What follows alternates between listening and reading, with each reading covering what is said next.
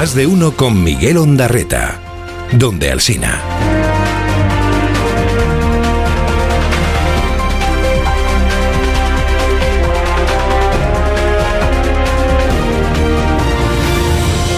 Son las ocho y media de la mañana, las siete y media en las Islas Canarias y en poco menos de 30 minutos tiene convocada Sánchez una comparecencia en la Moncloa y en ella va a anunciar cómo queda el gobierno tras la salida de Nadia Calviño. La todavía vicepresidenta primera tomará posesión el lunes de su cargo como presidenta del Banco Europeo de Inversiones. Dejamos atrás un año muy intenso, lleno de retos y dificultades, pero también de buenas noticias y éxitos. Quiero reconocer y agradecer de todo corazón el extraordinario trabajo de los equipos del Ministerio. Durante estos años hemos trabajado mucho y bien, y los resultados tienen que llenarnos de orgullo. Para 2024 deseo mucha salud y éxitos. Lo anuncia Sánchez a partir de las 9 y a la 1 de la tarde cita en la zarzuela para que tome posesión de su cargo el nuevo, la nueva o los nuevos integrantes del gobierno. La incógnita sigue siendo cómo queda el Ejecutivo, aunque cada vez parece que hay menos dudas, porque ya hay algunos medios que adelantan que Sánchez asciende a María Jesús Montero como vicepresidenta primera y como número dos del gobierno. Vamos que cuando no esté el presidente del gobierno será ella la que presida el Consejo de Ministros. Dice el español hoy que Sánchez se toma el adiós de Calviño como una crisis de gobierno por la tensión con Sumar, por las negociaciones para el decreto anticrisis o por las deducciones fiscales a las energéticas que Yolanda Díaz llama regalos. Lo que pasa en Pamplona se queda en Pamplona, ese es el mensaje que viene repitiendo el Partido Socialista después de que con sus votos Bildu haya recuperado la alcaldía de la capital navarra. Hoy el Confidencial cuenta que en realidad puede repetirse esto en otros tres municipios con la misma situación. Las otras Pamplona, se titula este artículo, y son Estella, el Valle de Eguesi, Barañain. UPN gobierna en las tres en minoría y Bildu, pues es la segunda fuerza. Y claro, suma, suma con el Partido Socialista de Navarra y con otras formaciones. Sobre la moción de censura de ayer, los diarios hablan hoy de entrega de Pamplona Bildu, de toma de la ciudad por parte de los aberchales. Los hay más asépticos, como el titular del diario El País dice que EH Bildu recupera la alcaldía de Pamplona con el voto del PSOE. Es este diario también el que en su portada destaca algo de lo que se viene hablando mucho desde ayer, la frase de la alcaldesa saliente, Cristina Barrola. Nunca sería alcaldesa con los votos de EH Bildu. Jamás, pase lo que pase. Nunca apoyaría a EH Bildu a cambio de nada, pase lo que pase. Prefiero fregar escaleras. Prefiero fregar escaleras. Desde el Partido Socialista la acusan de clasismo. Hay quien dice que ella misma ha dado la razón a quienes defendían esta moción de censura. Bueno, dado el revuelo, Ibarrola se ha explicado en X, en el antiguo Twitter, y dice que lo que quería decir pues es que prefiere un trabajo digno, duro y mal pagado a vender sus principios y ganar 100.000 euros en un sillón pactando con Bildu.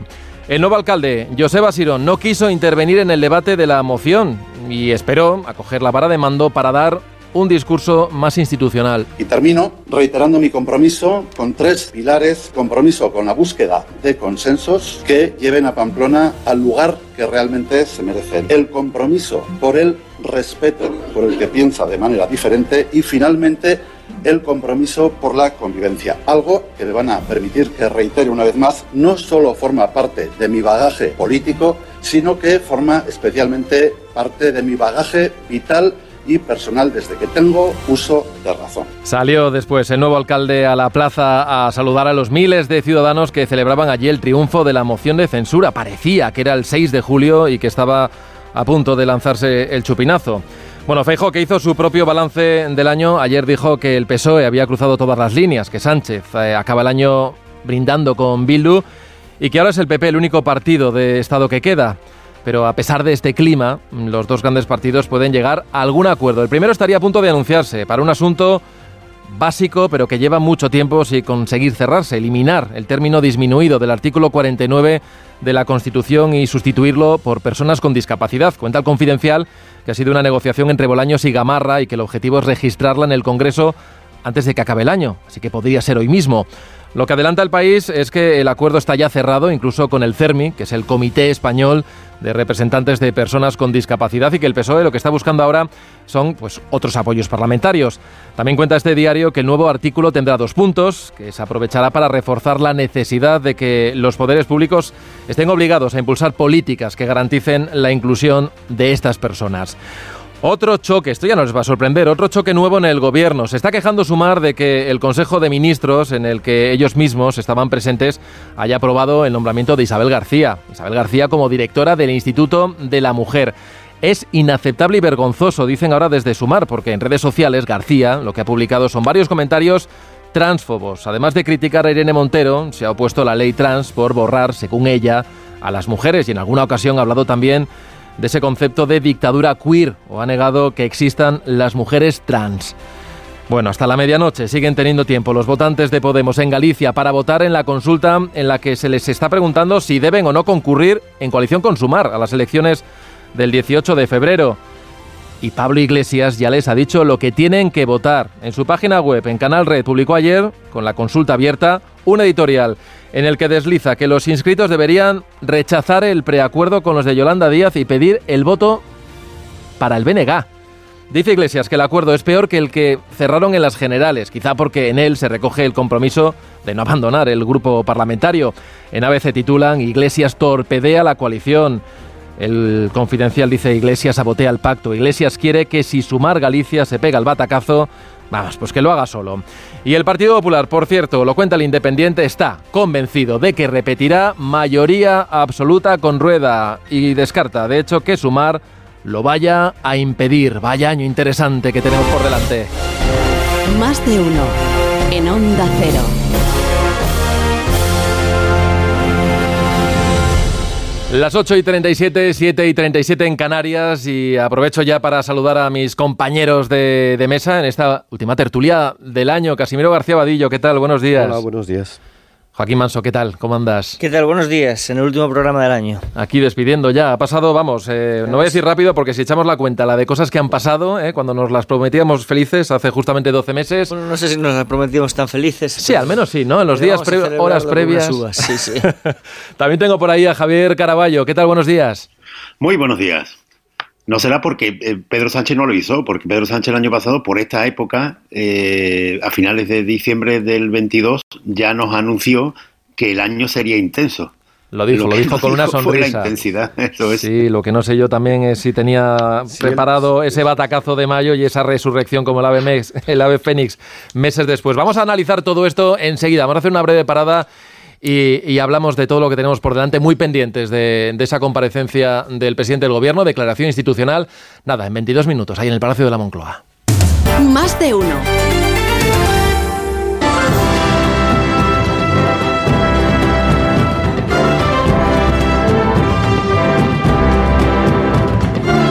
Y en 17 minutos vamos a llegar a las 9 de la mañana, que esa es la hora fijada en el Palacio de la Moncloa para esa declaración institucional. La noticia de la mañana que ya se va confirmando es el ascenso de la vicepresidenta hasta ahora cuarta, María Jesús Montero, ministra de Hacienda, que va a ascender a la categoría de, pues de número dos del gobierno, ¿no? Vicepresidenta primera, enseguida lo vamos a, a comentar a expensas de que conozcamos quién va a asumir la, la cartera, ese Ministerio de Economía.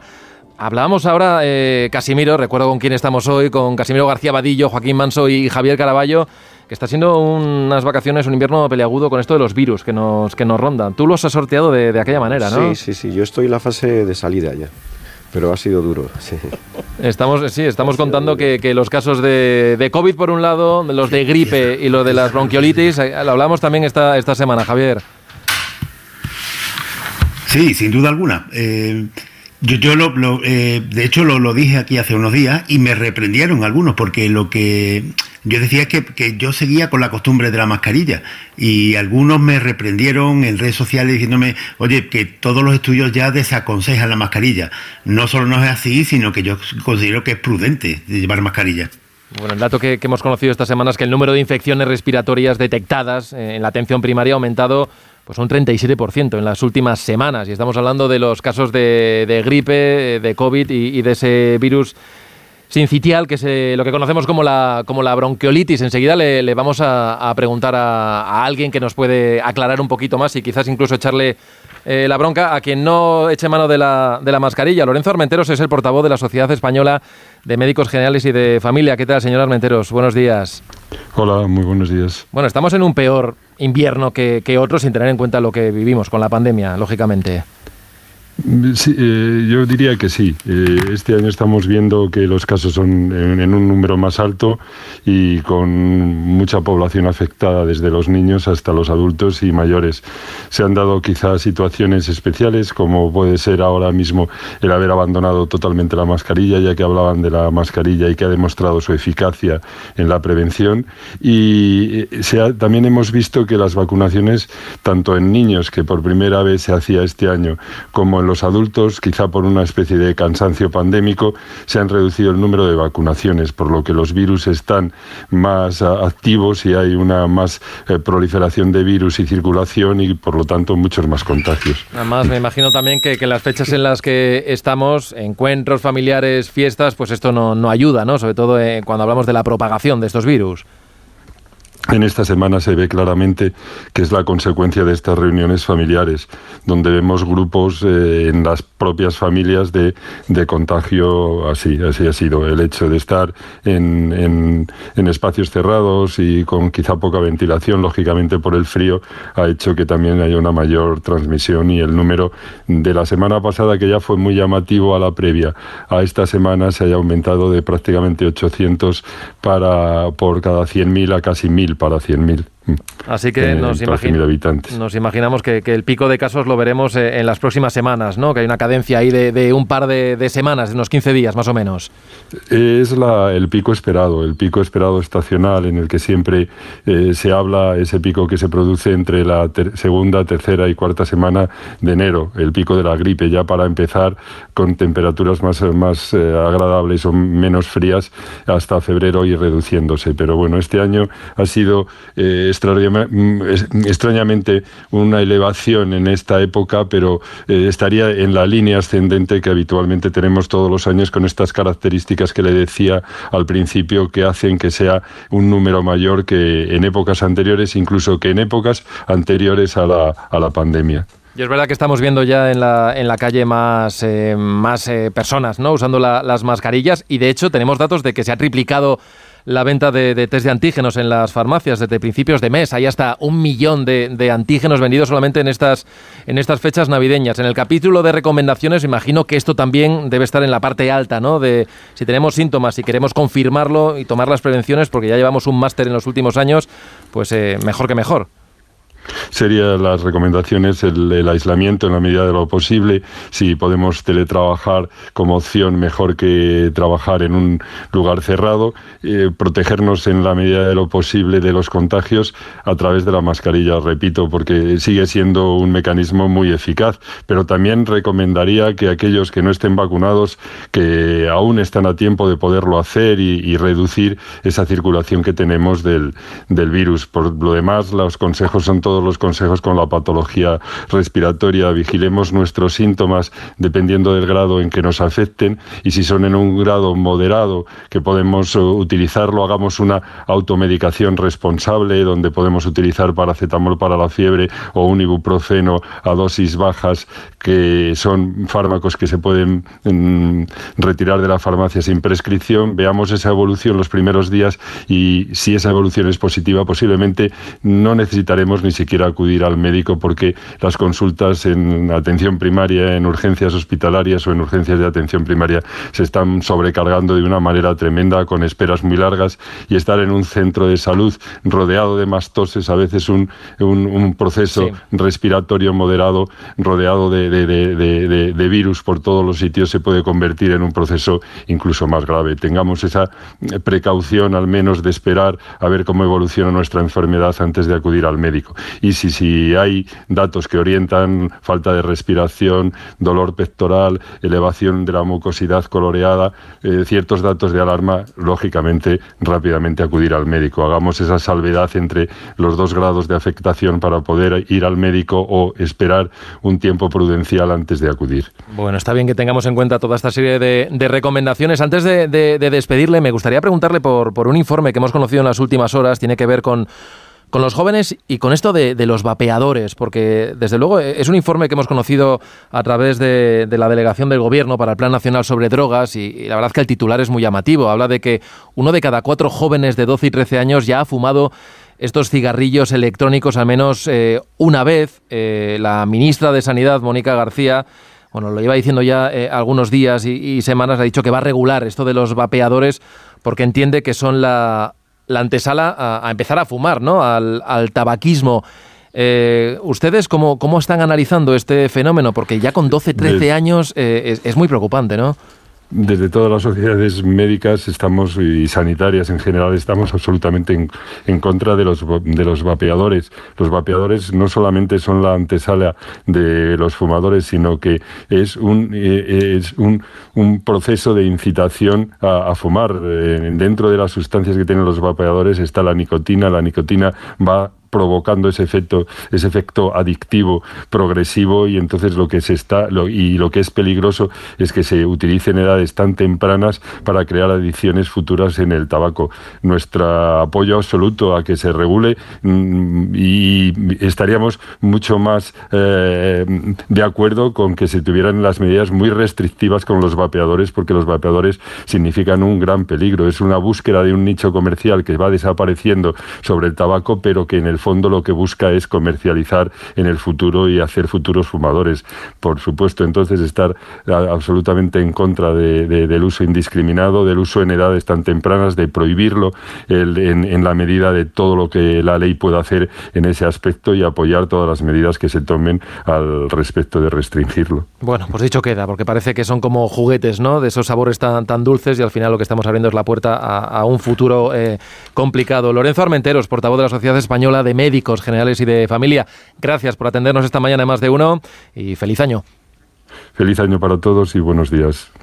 Juan de Dios Colmenero, que se ha colado en el estudio de, aquí de, Onda Cero. ¿Qué tal? Buenos días. ¿Qué tal? Buenos días, Miguel. Bueno, estábamos comentando y se nos ha colado a las ocho y media. Decíamos, estamos en la cuenta atrás para esa declaración institucional del, del presidente del gobierno, ¿no? Veremos ese paseillo, decíamos esta mañana, hacia la escalinata de la fachada principal de, de Moncloa para saber qué es lo que pasa con la salida de Nadia Calviño y parece que alguna pista tenemos de qué puede pasar con, la, con el organigrama de las vicepresidencias, porque hay movimiento, movimiento, Juan de... Más que pista tenemos ya la confirmación, Miguel, tenemos ya la, la, confirmación oficial, se lo escucharemos al propio presidente del gobierno, Pedro Sánchez, en una declaración institucional, por supuesto sin preguntas, desde el Palacio de la Moncloa, y María Jesús Montero, María Jesús Montero, será la nueva vicepresidenta primera del gobierno. Era una de las incógnitas importantes, porque claro, la salida de Nadia Calviño no solamente era la salida para quien iba a ser nueva ministra o ministro de, Economía, sino quien iba a ocupar la vicepresidencia primera. En este caso, quien iba a ser la persona que sustituye a Pedro Sánchez en su ausencia,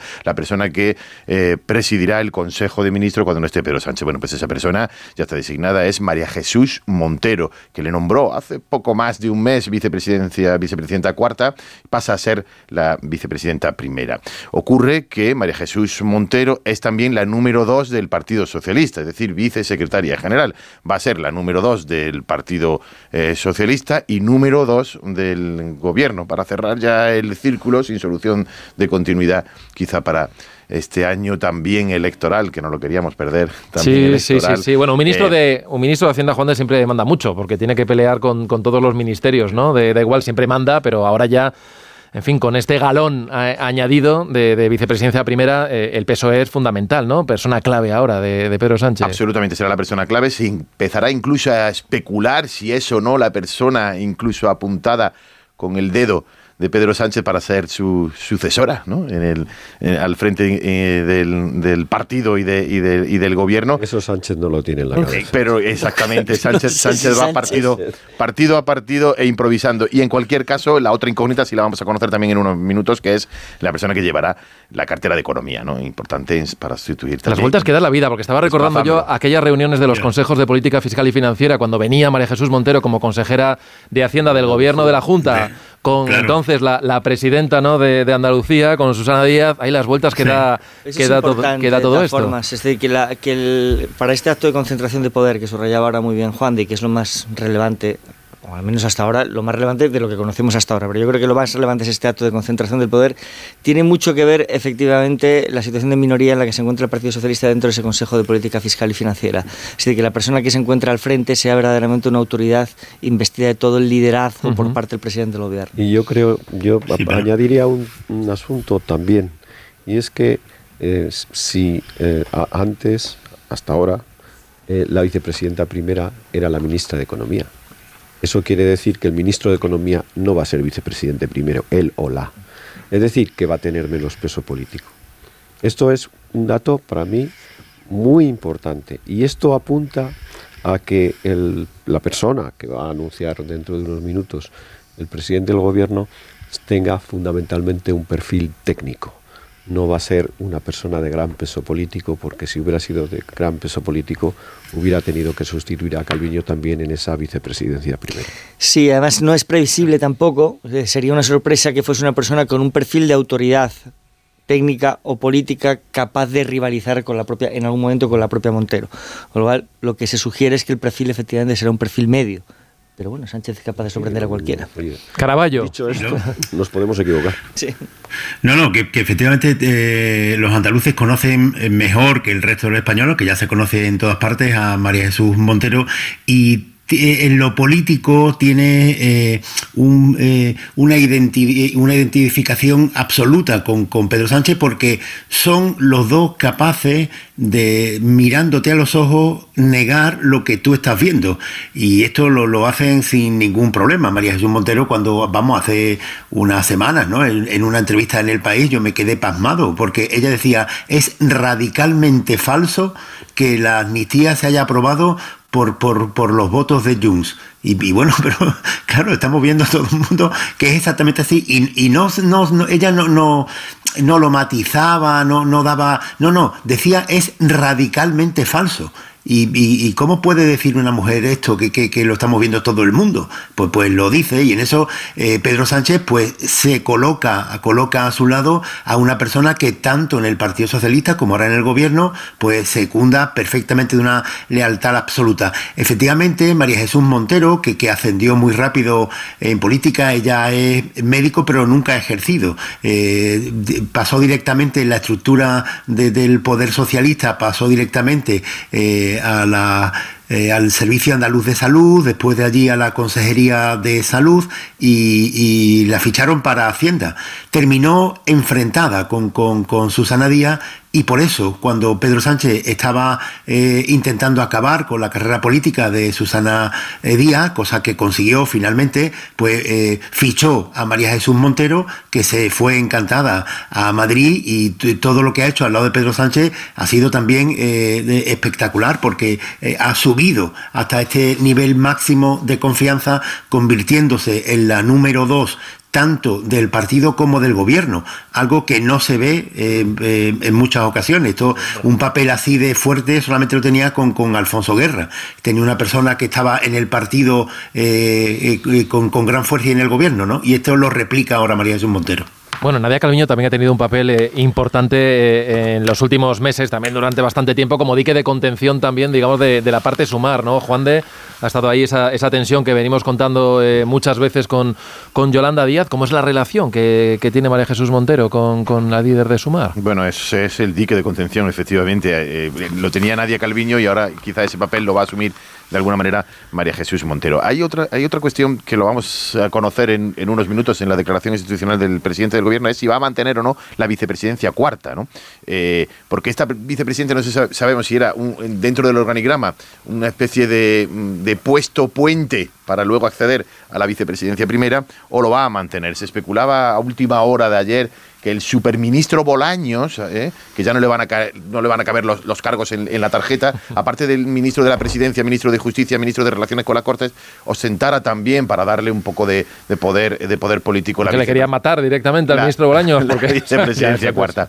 Eh, importante también de María Jesús Montero el llevar número dos del partido, número dos de, del gobierno, las relaciones con las comunidades autónomas y con las negociaciones parlamentarias, ¿no? que, que lo ha llevado tanto con el Partido Nacionalista Vasco en parte, con Coalición Canaria, en algunas ocasiones también con Esquerra Republicana de Cataluña y Junts, aunque eso se lo dejaba un poco más a, Félix Bolaños.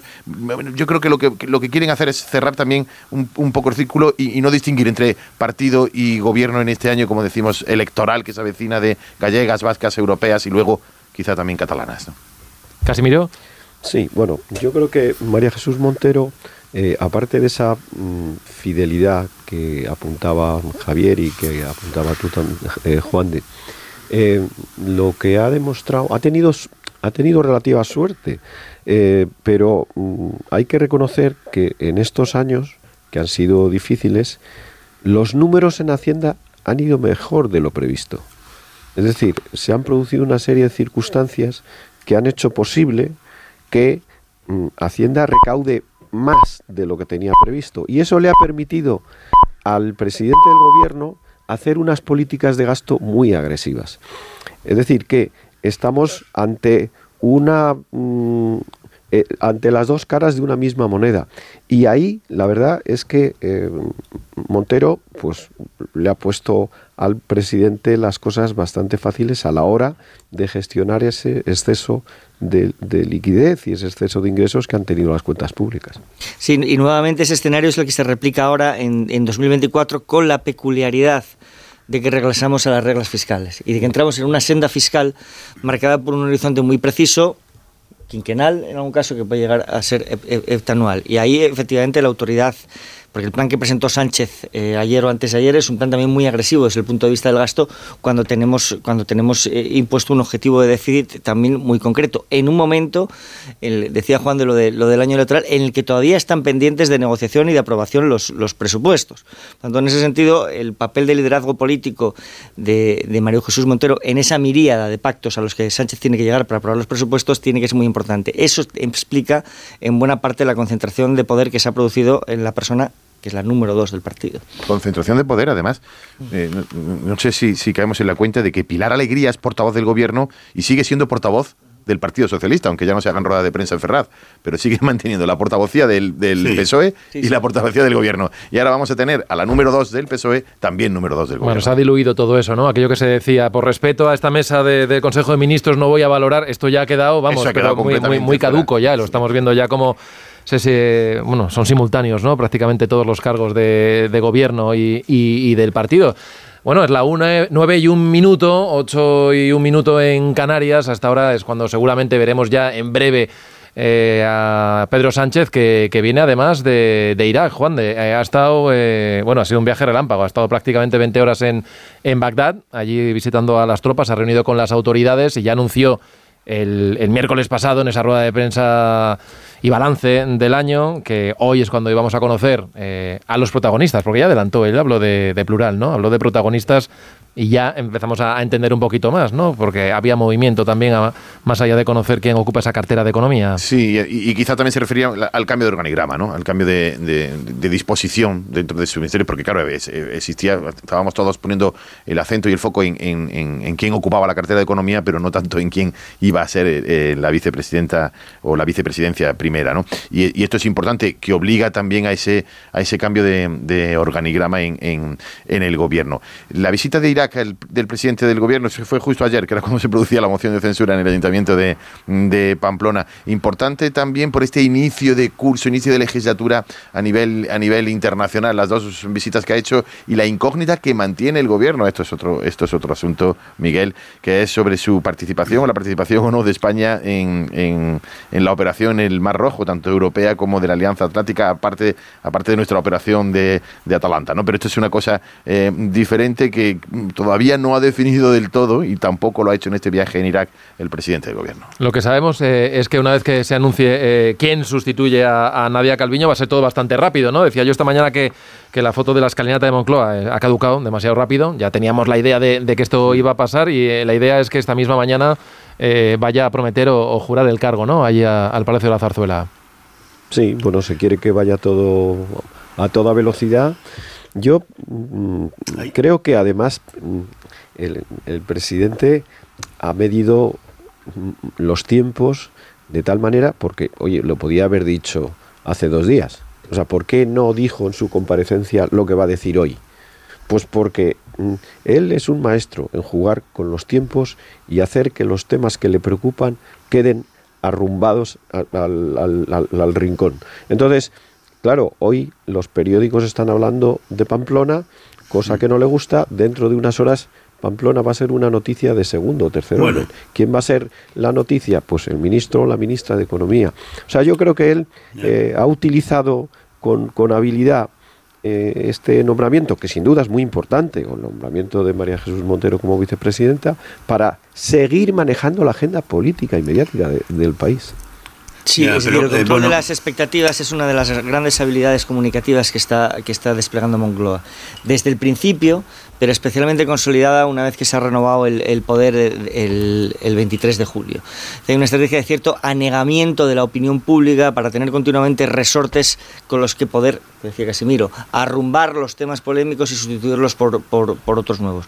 Luego es otra cosa que hemos visto en, otros países que, que, dependen de minorías tan radicales como, como ocurre ahora aquí o que tienen de inicio esa vocación populista y que vamos a ver a lo largo de toda la legislatura, no olvidemos porque lo que dice Juan de, es un año electoral singularmente importante, porque lo que ocurre en los cuatro procesos que, vamos a tener, de hecho, en los tres que están previstos para, la primera mitad del año, que son Galicia, País Vasco y, y las europeas, va a marcar la dinámica de toda la legislatura.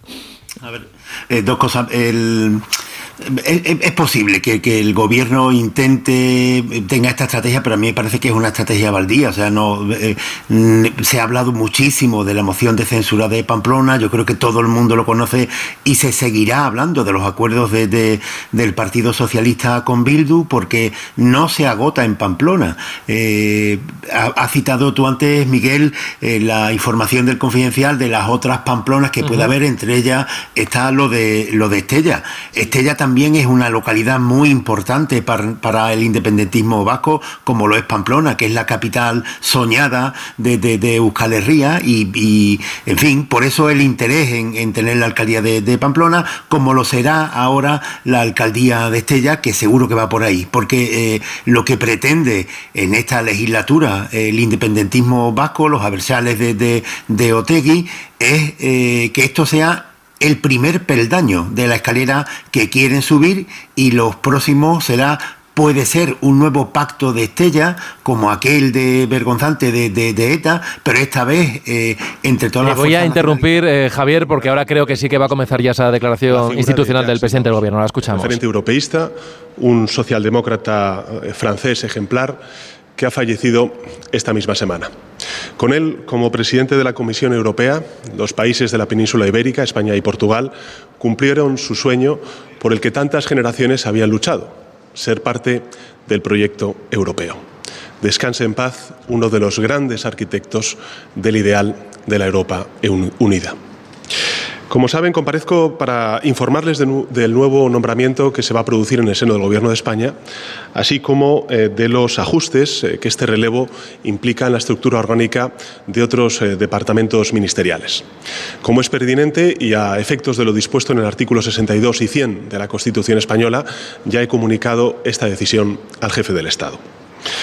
Como ya conocen, hace tres semanas la vicepresidenta primera y ministra de Economía, Nadia Calviño, obtuvo el respaldo de todos los ministros de Economía y Finanzas de la Unión Europea para ocupar el importante puesto de presidencia del Banco Europeo de Inversiones. Quiero decirles que con este nombramiento España y Europa ganan una europeísta de corazón que estará en el cuadro de mandos de una de las principales instituciones financieras del mundo, la mayor institución financiera multilateral del mundo. Un hecho de enorme relevancia para nuestro país por distintos motivos. En primer lugar, porque este nombre, este nombramiento refuerza la presencia e influencia de España en el núcleo del proyecto europeo y se suma a otro tan importante como el de Josep Borrell como vicepresidente de la Comisión Europea y alto representante para Asuntos Exteriores y de Seguridad de la Unión Europea. En segundo lugar, porque tras 65 años de historia, siempre con hombres al frente, el Banco Europeo de Inversiones tendrá por, por primera vez y por fin a una mujer y una feminista convencida en la presidencia. Y en tercer lugar, porque esta designación hace justicia a la excepcional trayectoria de Nadia Calviño al frente de la política económica del Gobierno en un tiempo de enorme complejidad. Un tiempo repleto de amenazas, de desafíos inéditos que hemos podido sortear con acierto, como acreditan los principales indicadores. Hoy mismo acabamos de conocer la positiva evolución de la inflación en nuestro país. Si tuviera que resumir en dos palabras las muchas cualidades de Nadia Calviño, diría solvencia y honestidad solvencia y honestidad. Y estas mismas cualidades han sido determinantes para elegir a la persona que desde hoy se hará cargo de la cartera de Economía, Comercio y Empresa. El nuevo ministro será Carlos Cuerpo, hasta ahora secretario general del Tesoro y Financiación Internacional del Ministerio de Economía. Solvencia y honestidad son los rasgos que definen la trayectoria de Carlos Cuerpo extremeño, formado en la Universidad Pública de Extremadura y en prestigiosos centros internacionales, Carlos Cuerpo es doctor en Economía y también técnico comercial del Estado. Se trata, en consecuencia, de un profesional joven, pero de acreditada competencia y de un servidor público con una trayectoria ejemplar en el seno de la Administración. El nuevo ministro, Carlos Cuerpo, dirigirá la política económica del Gobierno y presidirá la Comisión Delegada de Asuntos Económicos. De esta forma, asume la responsabilidad de un ministerio clave en el Gobierno de España, un economista de enorme prestigio tanto a nivel nacional como en las instituciones europeas y en los organismos financieros multilaterales. El nuevo ministro es un profundo conocedor de la administración pública, de la política económica, tras muchos años de gestión, en gran parte dentro del departamento que ahora va a dirigir. Un europeísta convencido, un profesional honesto, sin más servidumbre que el servicio público y sin otra agenda que la de ser útil a su país, al interés de la mayoría general de nuestro país. Su predecesora le deja el listón muy alto, pero estoy convencido de que Carlos Cuerpo dará continuidad y profundidad de manera brillante al excepcional trabajo realizado por Nade Calviño. Les anuncio también que dentro de esta remodelación del Gobierno, María Jesús Montero pasa a ser la vicepresidenta primera junto con la cartera de Hacienda Pública. Esto implica la desaparición de la vicepresidencia cuarta y, por lo tanto, tres mujeres ocuparán las tres vicepresidencias del Gobierno. Creo que no es necesario hacer mención al bagaje de María Jesús Montero en todas las responsabilidades que ha desempeñado, pero no quiero dejar de subrayar que nuestros logros económicos, así como el refuerzo del estado del bienestar compatible con las políticas de consolidación fiscal que viene realizando este Gobierno, no habrían sido posibles sin el intenso y diría también brillante trabajo que María Jesús Montero viene realizando en el Ministerio de Hacienda desde que entró a formar parte eh, en el Gobierno en junio del año 2018. Y finalmente, esta remodelación lleva aparejada la atribución de la Secretaría de Estado de Función Pública, que hasta ahora dependía del Ministerio de Hacienda, al Ministerio de Transformación Digital que dirige el ministro José Luis Escriba, pasando, por tanto, a denominarse Ministerio para la Transformación Digital y de la Función Pública. Con esta decisión, ¿qué pretendemos? Pretendemos fundamentalmente reforzar nuestra apuesta por una administración moderna, más ágil, eficiente, que aproveche todas las oportunidades de la digitalización y la inteligencia artificial para mejorar la calidad de nuestros servicios públicos. En resumen, estos cambios, motivados por lo que sin duda es una extraordinaria noticia para España, contribuyen a reforzar el alto perfil político y contrastada solvencia técnica del gobierno de coalición progresista. Un gobierno que va a continuar impulsando la modernización de nuestra economía y también los avances sociales que necesita nuestro país. En todo caso, les deseo a todos y a todas un feliz año 2024 Nada más y muchas gracias. Y hasta ahí la comparecencia, la declaración institucional del presidente del gobierno que nos deja varios titulares, tres para, para empezar. Uno ya lo habíamos estado comentando, cómo asciende de, de, esa vicepresidencia cuarta, que desaparece del organigrama y ahora pasa a ser la primera vicepresidenta María Jesús Montero, que va a seguir lógicamente con sus competencias de Hacienda. Titular también, lógicamente, para un nuevo ministro que se incorpora al gobierno de Pedro Sánchez, Carlos Cuerpo, el actual secretario general del Tesoro. Esta mañana ya comentábamos que era uno de los nombres que más se repetía en las informaciones y se destacaba sobre todo de él su, su perfil técnico, eh, una persona lógicamente que ha trabajado y que conoce muy bien a, a, Nadia Calviño, así que se hablaba un poco de la continuidad de la línea de la gestión de, de Calviño y también se especulaba mucho sobre qué iba a pasar con José Luis Escribano, que le había quedado, digamos, eh, esa competencia de la, de la agenda digital que en un principio tenía eh, Nadia Calviño y por eso se especulaba que quizás él podría tener eh, algún galón más, algún reconocimiento, bueno, pues ahí lo tiene, va a tener que lidiar con los funcionarios porque esa competencia que tenía Hacienda ahora se la va a llevar Escribá a ese ministerio que va a seguir al frente, que es el de la transformación digital. Y no sé si me, si me dejó algo, Juan de. Sí, no, no, no. Le, estaba pensando que digo, le, ha tocado la pedrea, ¿no? A, o sea, había que, había que darle algo a, a José Luis que se especuló también con la posibilidad de que, de que se quedara él con la cartera de Economía, pero ahora será el Ministerio de Transformación Digital y, Función Pública. Bueno, pues se ha confirmado eh, todas las informaciones que, que teníamos con María Jesús Montero, con Carlos Cuerpos. Sí que es verdad que aparte de ese perfil técnico, también nos decían que fue una recomendación directa y personal de Nadia Calviño, Nadia Calviño al sí. presidente del gobierno. Sí, sí, es efectivamente, o sea, Nadia Calviño quería a alguien un poco con su perfil y de su equipo. Y Carlos Cuerpo pertenece a esa élite de funcionarios del Estado, es técnico comercial del Estado. O es economista del Estado. Eh, o, eh, es economista, es economista del Estado, pero bueno, forma parte sí, de esa élite de funcionarios sí. y es un hombre que sí que tiene ese, ese bagaje técnico, pero no político. Es como decíamos antes, al nombrar vicepresidenta primera a María Jesús Montero, ha dejado el Ministerio de Economía como un ministerio técnico, no como un ministerio de peso mm, político. Yo por, o sea, no, no veo, luego la realidad nos puede dar sorpresas, pero no veo a Carlos Cuerpo a, asumiendo ese papel de liderazgo en las políticas frente a Sumar que tenía Calviño. Eso se le van a dejar a María Jesús Montero. Y luego, pues, a mí me parece, mm, bueno, pues que es, me ha sorprendido mucho lo de que se desgaje la función pública y que se meta en un nuevo ministerio de transformación digital y función pública.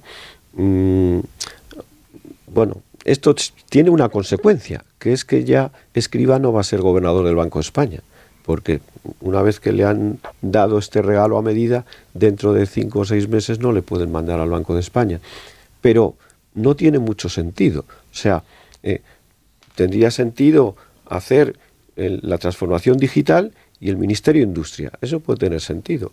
O antes, economía, pero función pública me parece que es, bueno, darle poder eso sí, un, enorme poder porque vas a tener a los funcionarios, vas a tener que negociar con los funcionarios, vas a tener que manejar ese, ese monstruo que son los funcionarios. Pero no, no, no, pega muy bien. O sea, la justificación que ha dado el presidente me ha parecido muy floja. Ha sido llamativo, Modernizar ¿no? a la Así es como pública. si quisiera efectivamente digitalizar la función sí. pública o transformar la función pública a partir de la, de la aplicación de la aplicación digital.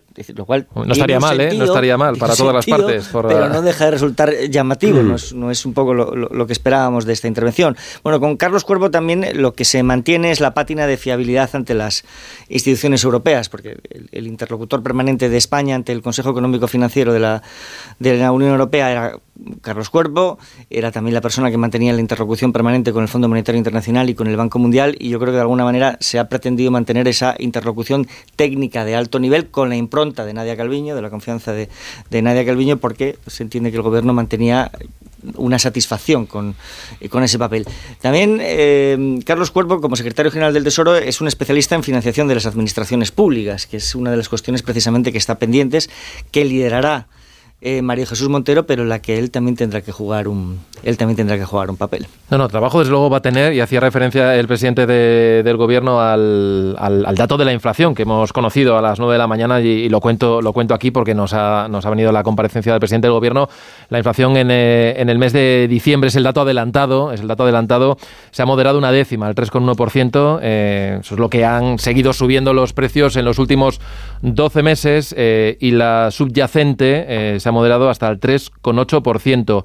Como siempre, hay que esperar 15 días para conocer cómo es el detalle de, los alimentos, porque eh, la, subida, aunque ya no sea de doble dígito en cuanto a los alimentos, pues sigue para arriba también. Así que ese va a ser otro de los retos que, tenga el, ministro de, Economía, ¿no? Eh, el controlar la inflación, porque es cierto que, ha ido hacia abajo, pero todavía estamos lejos de, ese 2% eh, ideal y soñado de los bancos centrales, ¿no? Para, para parar la, espiral inflacionista. Sí, vamos a ver, es verdad que la inflación ha ido hacia abajo, eh, es muy condicionada también por la caída de los precios de, los carburantes, que eso ha influido de manera muy especial. Eh, y que el año que viene mm, se esperaba que la inflación todavía fuera mucho mejor porque mm, vamos a tener una en el horizonte una bajada de tipos de interés y esto siempre ayuda a que los precios bajen. Pero el Banco de España en su último informe ya avisó de que la inflación el año que viene en España podía rozar el 3, 4, 3, 5%. Es decir, que vamos a estar en unos niveles muy parecidos a los de este año. Mm, por otro lado, también hay que decir una cosa. El Euribor está ahora en el 3,4, ha, ha bajado 3,4. Eh, las pensiones van a subir el 3,8. La inflación está en el... Es decir, los, precios y las rentas están alineados más o menos. Y eso para la economía, eso sí es bueno. Ahora, ¿qué palancas va a utilizar el gobierno para hacer que la inflación eh, baje más de lo que tiene previsto el Banco de España? Pues vamos a ver, eh, el ministro que con, qué plan nos, nos sorprende, ¿no? Bueno, hay un elemento que quizás no, no, hemos comentado que también ha explicado el presidente del gobierno. Ahora que hablamos de los contrapesos, ¿no? Estamos destacando mucho que, que María Jesús Montero va a tener un peso político indudable, ¿no? Como número dos de, del gobierno, pero hay otra competencia y responsabilidad que también va a tener el nuevo ministro Carlos Cuerpo, porque él va a presidir la Comisión Delegada de Asuntos Económicos y ese, ese es un elemento relevante, Caraballo, también, para, para ejercer un, un poder, ¿no? Importante. Eh, quería apuntar sobre esto que, hablabais antes. Es que las perspectivas económicas de, de, la legislatura eh, no son nada halagüeñas ni, ni fáciles, ¿no? Eh, Calviño se va del gobierno. Cada vez que Pedro Sánchez o, la propia Calviño ha empezado a valorar la economía española como si fuera la locomotora de, de Europa, es una afirmación que, que, que es bastante ridícula. primero porque hay una realidad que trasciende de este gobierno y de los cinco años que lleva Pedro Sánchez de la eh, una, una realidad española de los últimos 20 años y es como se ha estancado la renta per cápita en España mientras que la europea ha seguido subiendo. Hemos bajado con respecto a hace 20 años muchísimos peldaños en la, eh, eh, con, respecto a la media europea. Y en este momento en España el déficit público está lejos de, muy lejos del 3%, tenemos un endeudamiento del 110% del PIB, que es casi el doble de lo que exigen las reglas fiscales, y la, las perspectivas para el año 24 es desde crecimiento. Eh, de, que va, a desacelerarse el crecimiento económico del 23, con lo cual habrá bastante menos ingresos. Eh, las perspectivas para la legislatura son bastante complicadas. Y hay una parte en la salida de, Nadia Calviño que yo no digo que sea dimisión, pero tiene un aire y bastante paralelismo con lo que acabó pasando con Pedro Solve. Pedro Solve, cuando se fue del gobierno, terminó reconociendo en un libro que se había equivocado permaneciendo en el gobierno de Zapatero, sobre todo cuando, cuando eh, eh, después de, negar la, la, crisis económica. Y hay algo de eso en la salida de Nadia Calviño. Yo creo que Nadia Calviño, eh, vamos, desde hace ya bastante tiempo. ¿eh? ella estaba transmitiendo en círculos próximos a ella que, estaba preocupada por su perfil, que cuando entró en el gobierno era un perfil técnico, riguroso, y que eso se había difuminado y se podía difuminar todavía más en esta legislatura de la amnistía. Y estaba deseando salir del gobierno. No quería repetir lo que le ocurrió a Pedro Solvé. Y ya digo, no es una dimisión, pero hay una, un aire de punto final buscado por la propia Calviño porque no quería continuar ligada al gobierno en esta legislatura. Hay que por algún intento ya tuvo también, por recordar las intentonas que tuvo, ¿no? el Fondo Monetario Internacional y la otra, el Eurogrupo, Pero, esa, no le hacía falta renunciar al, cargo, podía seguir, y de hecho tenía que seguir siendo eh, eh, ministra. Pero hay, hay, hay un elemento que es importante eh, de esa dinámica que a, que a Nadia Calviño no le gustaba y eran sus continuos enfrentamientos con, Unidas Podemos eh, en el gobierno. Es decir, esos pulsos constantes que había en el gobierno cada vez que ella eh, proponía una medida, pues le saltaban al cuello o viceversa, o los, o los de Unidas Podemos proponían cosas que realmente eran poco factibles desde el punto de vista económico. Y, eh, y eso mm, a ella pues, pues no le gustaba mucho. O sea, yo creo que Nadia Calviño tiene entre sus virtudes barra defectos que le gusta mucho mandar y que no le gusta que le lleven la contraria. Y, bueno, pues eso, eso no, no, lo lleva bien. Dentro de sus pasivos, porque oye, siempre que se va alguien, todos hablamos bien de ellos, pero también hay que resaltar las cosas que no hicieron bien o en las que se equivocaron, hay que apuntar el, la metedura de pata que cometió con Ferrovial. Ah. O sea, no puedes dar una batalla como esa con una empresa tan importante como Ferrovial para perderla. Y era una batalla equivocada, porque ahí se equivocaron. Fue el exceso de, digamos, de soberbia del gobierno, ahí se mezclaron Nadia Calviño con Pedro Sánchez, el poner firmes a un empresario, digamos, de renombre y de, y de la élite empresarial y ahí fracasaron. Sí, pero es una batalla que estaba perdida, sobre todo porque estaba perdida de antemano. Y estaba perdida de antemano porque habían puesto todos los medios para perderla de antemano, porque el señalamiento concreto a, empresarios había empezado antes. Yo creo que esta es una de las cosas que más se le pueden reprochar a Nadia Galviño. Ella entra como efectivamente la garantía de fiabilidad ante las instituciones europeas para un gobierno en el que había una buena parte de ministros populistas de izquierdas eh, y ella digamos que tenía que ser la guardiana de la ortodoxa y a partir de, una, de un determinado momento se produjo un deslizamiento hacia el sanchismo, hacia determinadas posiciones del sanchismo por parte de Nadia Galviño que consistió primero en consentir el señalamiento con nombres y apellidos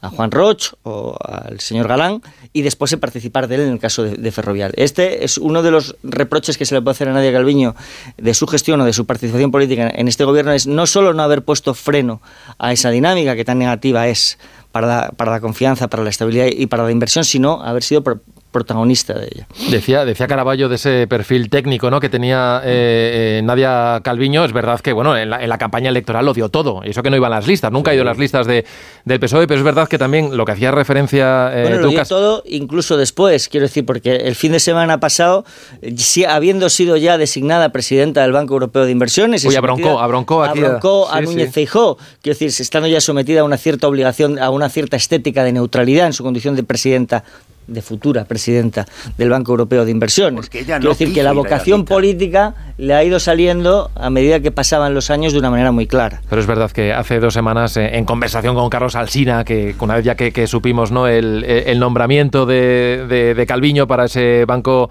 Europeo de Inversiones, ya cuando le preguntó por el tema de la amnistía, eh, mm, digamos que, bueno, dijo que lo defendió de aquella manera, ¿no? Dijo que era el camino correcto, aunque el, tiempo, el cuerpo le puede pedir otra cosa, y ahí le tiró un poco al Sina, pero no quiso ya, ahí ya tiró un poco más ese perfil más institucional, ¿no? no, no, no estaba cómoda con este con este asunto. Mm, por supuesto. Bueno, es que realmente cómodos con este tema yo veo a poca gente.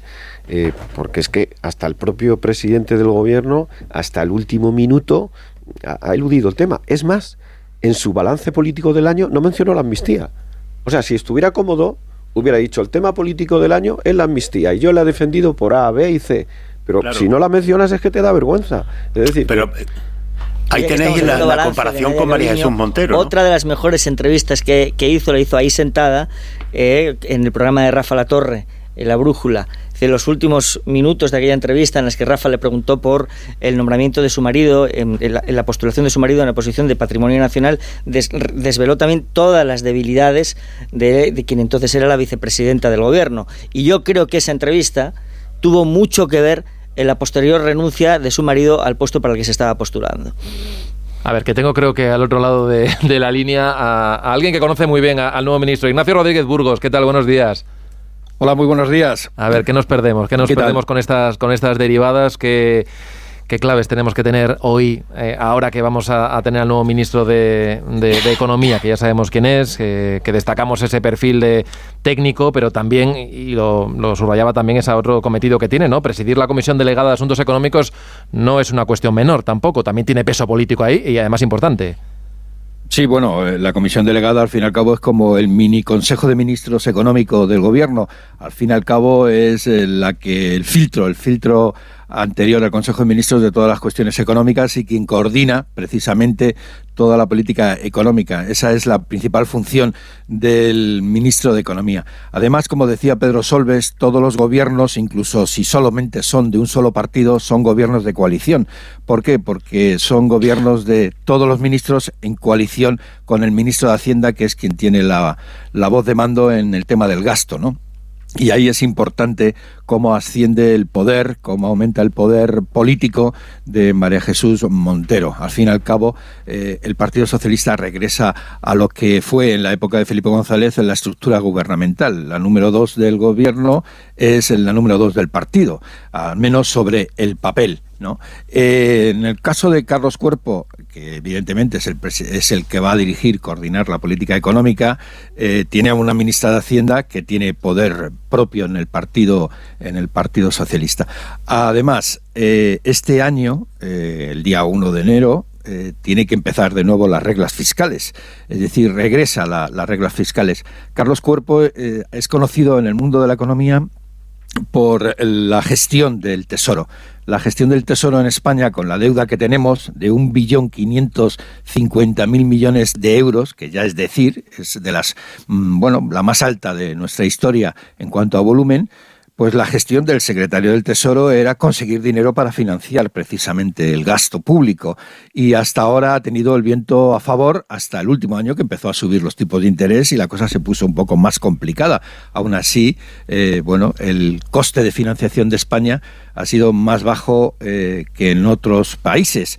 Pero mm, hay que poner orden en las cuentas. Y una de las razones eh, y una de las exigencias de la Unión Europea es precisamente reducir el ratio de deuda, que a España le va a venir, eh, bueno, pues las exigencias de ajuste económico, eso le va a costar, le va, le va a costar a España, pues alrededor del 1% de deuda al año eh, en relación al PIB, lo cual es un ajuste eh, duro que corresponde, que caerá sobre las espaldas de Carlos Cuerpo y también de la, de la nueva vicepresidenta primera, ¿no? de la ministra de Hacienda.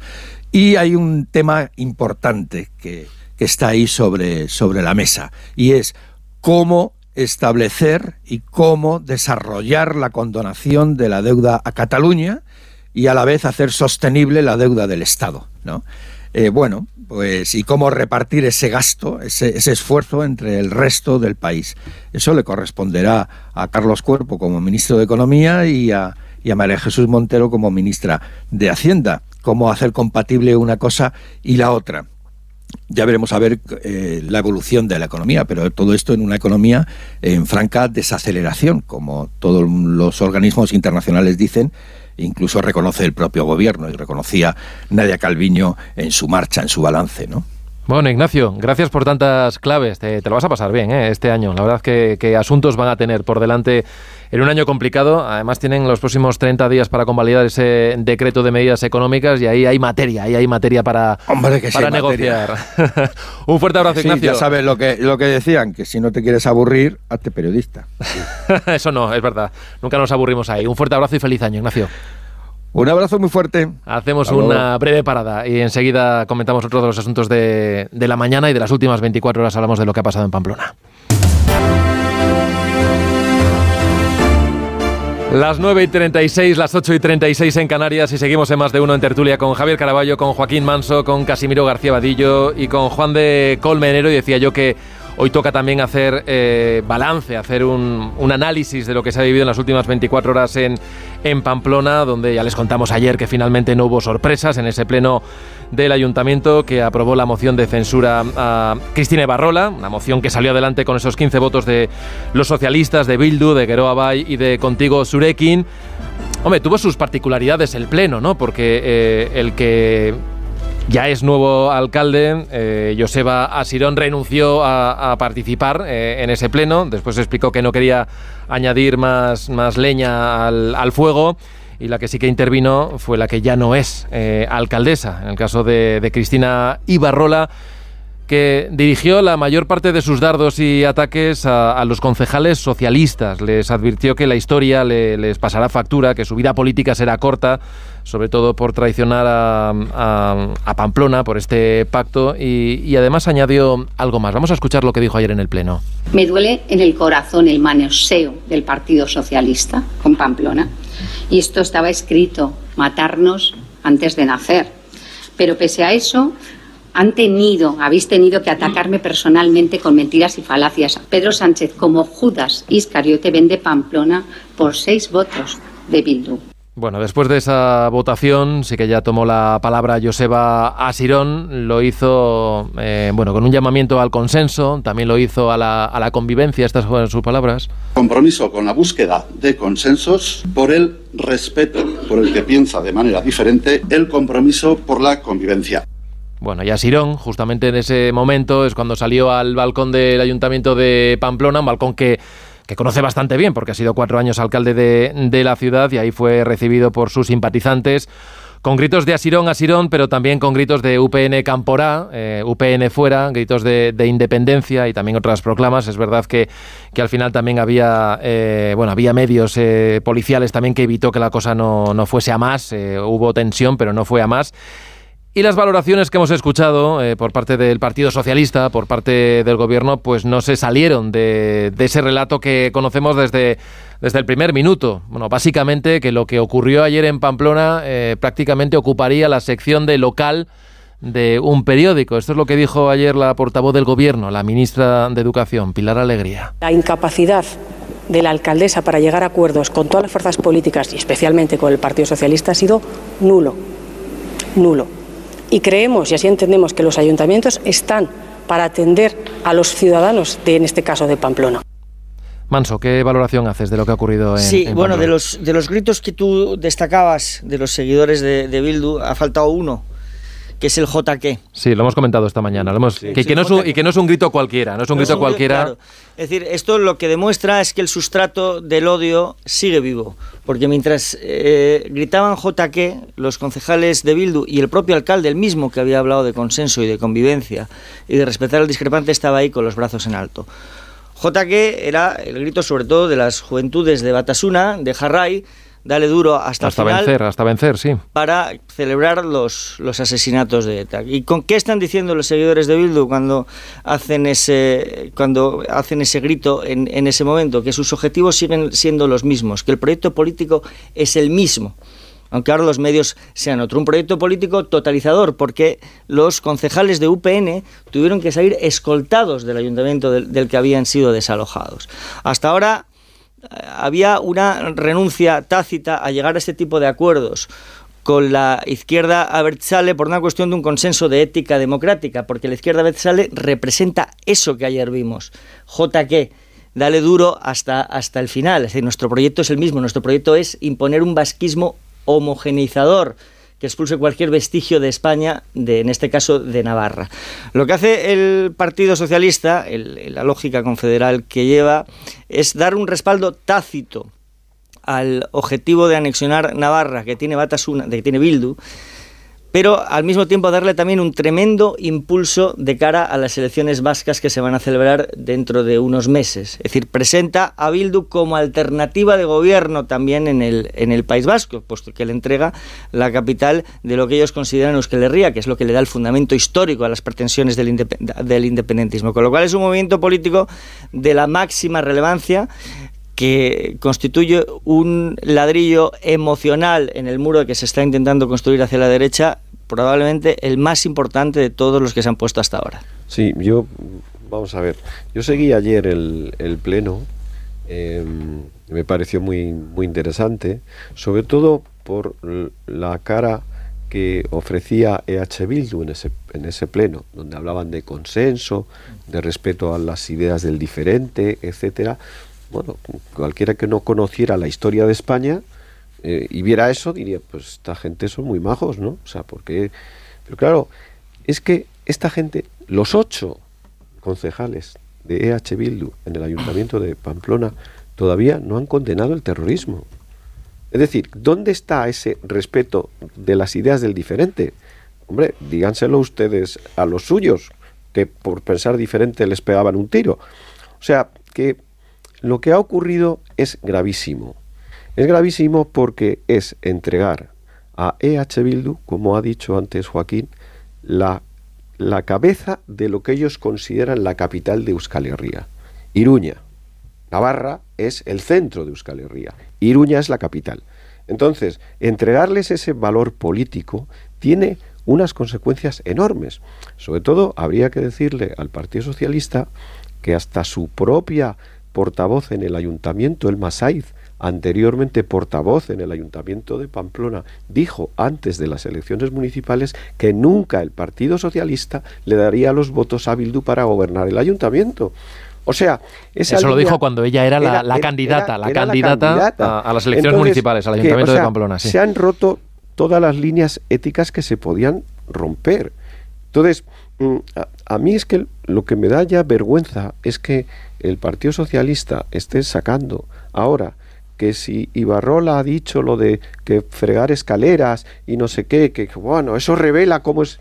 O sea, que estos señores no, no digan que el alcalde de Pamplona no ha condenado el terrorismo y se dediquen a poner a parir a la exalcaldesa de Pamplona porque ha dicho esa frase, es que yo no saldría de casa. Es o sea, es que es, es, tremendo. Bueno, el, alcalde, el alcalde, si lo hemos dicho, sí que sí condenó el, terrorismo, pero tiene miembros en la corporación que no lo han hecho y además miembros asesinados eh, que compartían que compartían corporación municipal, como era el concejal de, de en el año 98. Ha mencionado antes, que ahora intervendrá, me imagino, ha mencionado antes Estella que Estella, Estella va a caer.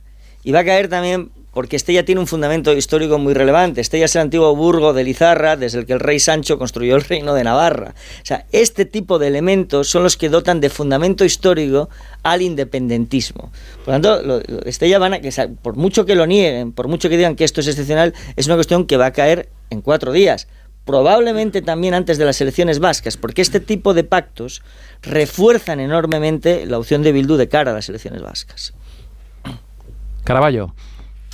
Sí, sí, no, eh, mantenía antes que, que a ver, es que hay un problema con eh, de, los conceptos más perversos de que se maneja con Pedro Sánchez es algo eh, con lo que yo personalmente, por ejemplo, estoy de acuerdo, ¿no? La normalización de algunos grupos radicales como eh, los independentistas catalanes o, Bildu. ¿Quién no va a estar de acuerdo en que haya una normalización? Pero claro, la normalización de, las situaciones políticas conflictivas que pueden vivirse en, en el País Vasco, en Navarra o en Cataluña no se puede hacer dándole la razón o minimizando y quitándole importancia a los radicales. La normalización con Bildu no se puede conseguir quitándole importancia a lo que hizo ETA, a los atentados y a la de, de, la banda criminal. Y esto parece que es lo que se entiende por normalizar. Normalizar no puede ser nunca darle la razón a quien te agrede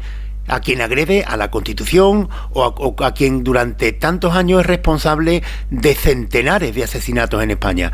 Es verdad que el alcalde de Pamplona en su día condenó el, eh, atentado, por ejemplo, de Tomás Caballero, pero no es, no es menos, eh, eh, o sea, también es igualmente cierto que junto al alcalde de, de, Pamplona de la actualidad se sientan concejales de Bildu que eran compañeros compañero del ayuntamiento de Tomás Caballero y que ni lo condenaron antes ni lo condenan ahora. Y entonces a mí me puede parecer bien y es legítimo que el Partido Socialista pueda pactar algunas cosas con Bildu, pero tú, ¿qué, te impide a ti como un gran partido de España exigirle a Bildu que condene de forma definitiva los atentados de ETA y que se desvíe de, de, de, de las eh, consignas etarras que siguen coreando como ayer. Pues eh, esa es la normalización. Atraer a Bildu, intentar que atraer a, a- atraer a Bildu a la Constitución, al respeto a los demás, pero la normalización no consiste, insisto,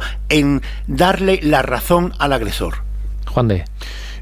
Esta mañana yo me acordaba, porque efectivamente ha cruzado una línea inédita, decía, lo decía Javier, lo apuntabais todos, eh, ha cruzado una línea que hasta ahora no se había, no se había hecho, que es dar tus votos para que, gobierne Bildu. Otra cosa es pactar determinadas políticas, ¿no?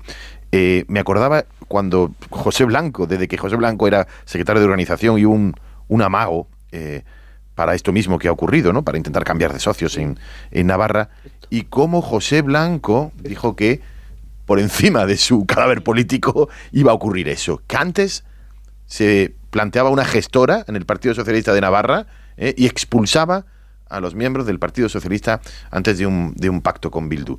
No solamente no condena, el alcalde sí, sino el resto de los, concejales, sino que han llevado Bildu, Sortu integrado en- en esa coalición de Bildu, han llevado en sus listas a 66 terroristas eh, o, o con delitos de sangre. Veremos a ver cuando hagan las listas en- para las elecciones en el País Vasco. Habrá que repasar uno a uno porque porque igual igual Sí, ahí sí, habrá algunos. está- ese dato es muy elocuente porque eso ha sido hace muy poco. Es decir, la relación que tiene eh, Bildu con su pasado efectivamente queda constatada por la elección de las personas que formaron parte de sus listas hace muy pocos meses, cargos el 28 de mayo. efectiva- exactamente. efectivamente. Primero su cargo electo y luego otra cuestión fundamental que lo siguen haciendo con menos publicidad, porque esta fue la orden que dieron interna, pero son los homenajes a los eh, miembros de ETA que eh, salen en tercer grado y que van abandonando la cárcel, que también, por cierto, eh, entra dentro de, de ese pacto oculto con Bildu. Veremos eh, en, en los próximos meses ir, ir saliendo más Covite, miembros de ETA. estas navidades ha ido recopilando en sus cuentas de redes sociales los que se han producido estos mismos meses, no hace un año o hace dos, estos, estas mismas semanas.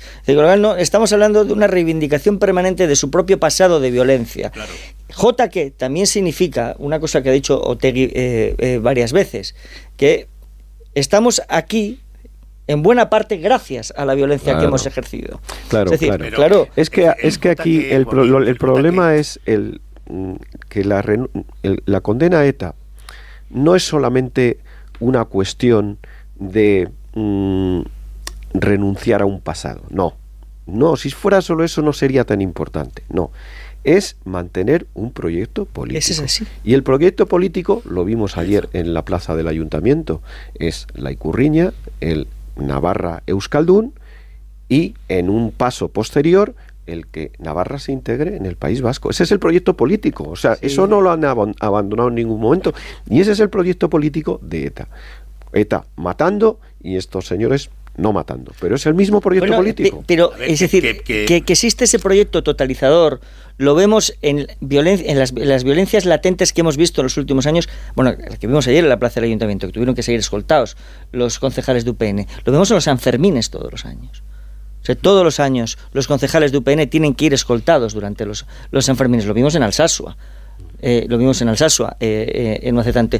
Lo vemos en la presión que ejercen los movimientos euska- euskaldunes de la izquierda bertzale en las poblaciones del sur, de la ribera, tratando de imponer, de imponer el euskera allí donde no se ha hablado nunca el, el euskera. O sea, que el proyecto político es el mismo, ayer quedó absolutamente claro, aunque los medios tengan que ser otros. Dejadme escuchar un, un sonido más que quería añadir, porque también ayer eh, hizo balance político eh, el líder de la oposición, eh, Alberto Núñez Feijó, y obviamente hizo referencia a lo que ocurrió ayer en Pamplona y muy concretamente al papel que ha tenido en todo esto el Partido Socialista.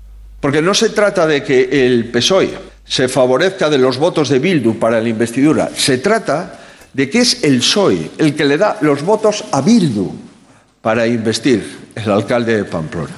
En nuestra opinión, el señor Sánchez ha llevado el PSOE fuera del constitucionalismo, fuera del sentido común y de la dignidad. Sánchez ha elegido acabar el año brindando con Bildu. Bueno, esto es lo que dijo eh, ayer Feijó, que por cierto, ya que hay una cita electoral inmediata en Galicia y le están dando la, naturaleza que va a tener ya una dimensión nacional, ¿creéis que esto va a tener peso en, eh, las elecciones gallegas? Al menos eh, desde el Partido Popular se está planteando así. Eh, introducir también el elemento de, de la amnistía, brevemente porque tenemos ya poquito tiempo. la actualidad política de España está para todo menos para hacer pronósticos. Eh, lo normal, lo normal es que, que- que el partido el Partido Popular pueda revalidar la mayoría, ¿no? Pero evidentemente Miguel es lo que dice. Eh, lo que ocurra en Galicia va a marcar muchísimo el futuro, sobre todo de, de Núñez Feijóo al frente del Partido Popular. La estrategia de Moncloa y en el Partido Socialista a mí me consta que pasa, y además lo estamos viendo en las declaraciones públicas, por no por hablar lo menos posible de Bildu, de esta situación, por hablar lo menos posible que no exista la amnistía, a pesar de que tenemos una tramitación parlamentaria larga, y por hablar lo menos posible del verificador internacional salvadoreño en Suiza. Es decir, este tipo de cosas, por favor, que se hable poco, ¿eh? por eso hablaba antes Casimiro de esa estrategia y el juego con los tiempos, ¿no? Para poder hacerlo de alguna manera. Yo, si, si, si- si tuviera alguna ocasión, ahora que estamos en este tiempo festivo antes de fin de año, y, y entre una cosa y otra, y con la remodelación, la mejor manera de ir a, a Suiza de nuevo a entrevistarme con Puigdemont sería justamente hoy, en el día de hoy o en el día de mañana. Sí, pues sí, sí, sí, si la intención de Sánchez, desde luego, es que no se hable de esto durante la campaña para las gallegas, eh, lo tiene claro. Lo tiene claro porque es que la alternativa a Alfonso Rueda no es el Partido Socialista, es el BNG. Es el BNG, es el que es un partido independentista cuyos socios estratégicos son precisamente Bildu, con quien va a concurrir en, coalición, sin ir más lejos, en las elecciones, en las elecciones europeas. Por lo tanto, ya solo, ya solo faltaba, digo, para el proyecto plurinacional, que el BNG, que los socios de Sánchez en ese proyecto gobernasen también Galicia, que es la, única de las comunidades históricas en las que mantiene el gobierno del Partido Popular. Por tanto, las elecciones en Galicia tienen una dimensión nacional por lo que pueda afectar a Feijóo, sí, pero también por esto. Dejadme hacer una breve parada y enseguida rematamos ya, que nos acabamos eh, prácticamente el programa y, y el año ya. Venga, volvemos ya. Más de uno.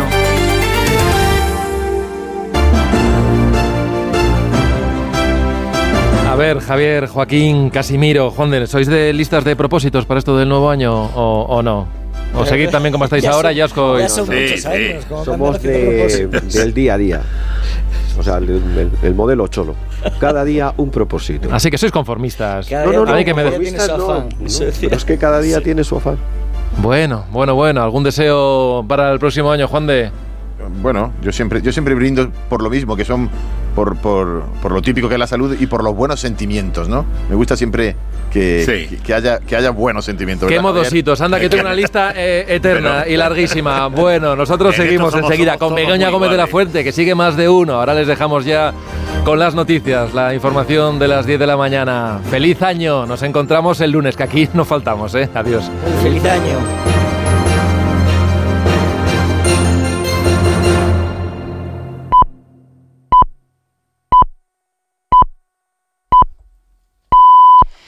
Son las 10, las 9 en